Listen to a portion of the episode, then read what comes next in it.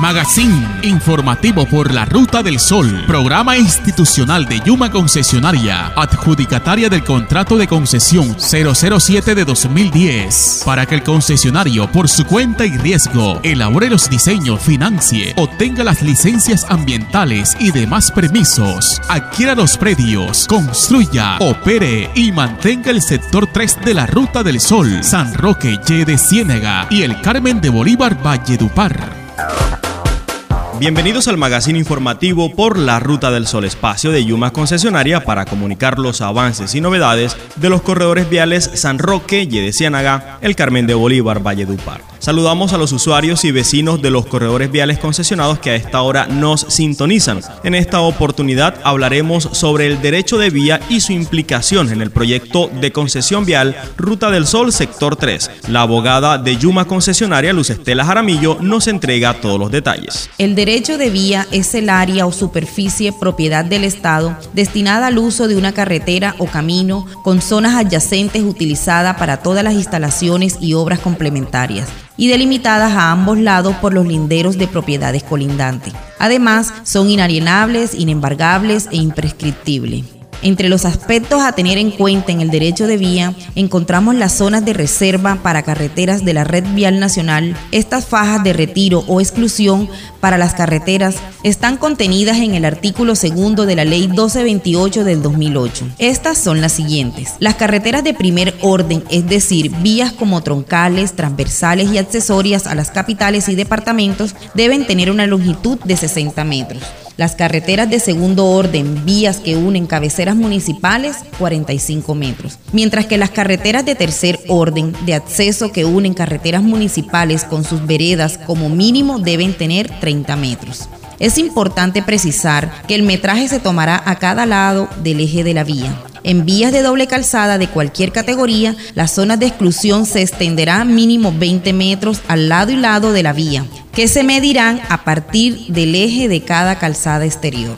Yuma Concesionaria, al frente de los 465 kilómetros del sector 3 de la Ruta del Sol, San Roque, Yede Ciénaga y el Carmen de Bolívar, Valledupar. Dentro de las prohibiciones establecidas en la ley 1228 se encuentran, entre otras, la instalación de vallas y publicidad fija en zonas de reservas establecidas por la ley, conceder licencias y permisos de construcción dentro del derecho de vía y dotar de servicios públicos domiciliarios a los inmuebles que hayan sido construidos dentro de estas zonas de exclusión a partir de la entrada en vigencia de esta ley. La abogada de Yuma Concesionaria Luz Estela Jaramillo nos explica cuáles son los deberes de los propietarios de predios adyacentes a las zonas de reserva. Según el artículo 5 de la ley 1228, son deberes de los propietarios. Primero, construir en los linderos con zonas de reserva de la vía cercados con arbustos o árboles vivos que no impidan, dificulten u obstaculicen la visibilidad de los conductores en la vía.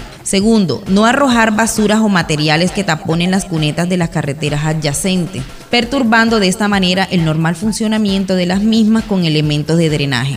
Tercero, en las construcciones de los accesos de la vía a los predios deberán respetarse la continuidad y dimensiones de las cunetas y estas deberán estar siempre despejadas de basuras y obstáculos. Luz Estela Jaramillo nos explica las acciones que realiza Yuma Concesionaria al detectar una invasión del derecho de vía y cuáles son las autoridades competentes para proteger y restituir este espacio público. En virtud del contrato de concesión 007 del 2010, Yuma Concesionaria tiene la obligación de salir en defensa jurídica de los bienes que conforman la infraestructura vial y de los derechos que le han conferido, especialmente la defensa y protección del derecho de vía. Por eso, cuando se detectan unas invasiones a estos espacios de uso público, inmediatamente procedemos a reportar ante las autoridades competentes, a fin de que estos tomen las medidas conducentes y pertinentes para lograr la restitución de las áreas de exclusión. De acuerdo con lo estipulado en la Ley 1228 de 2008, en su artículo noveno, es deber de los alcaldes cuidar y preservar las áreas de exclusión y en consecuencia están obligados a iniciar de inmediato las acciones de prevención de invasiones y restitución de bien de uso público cuando sean invadidas o amenazadas,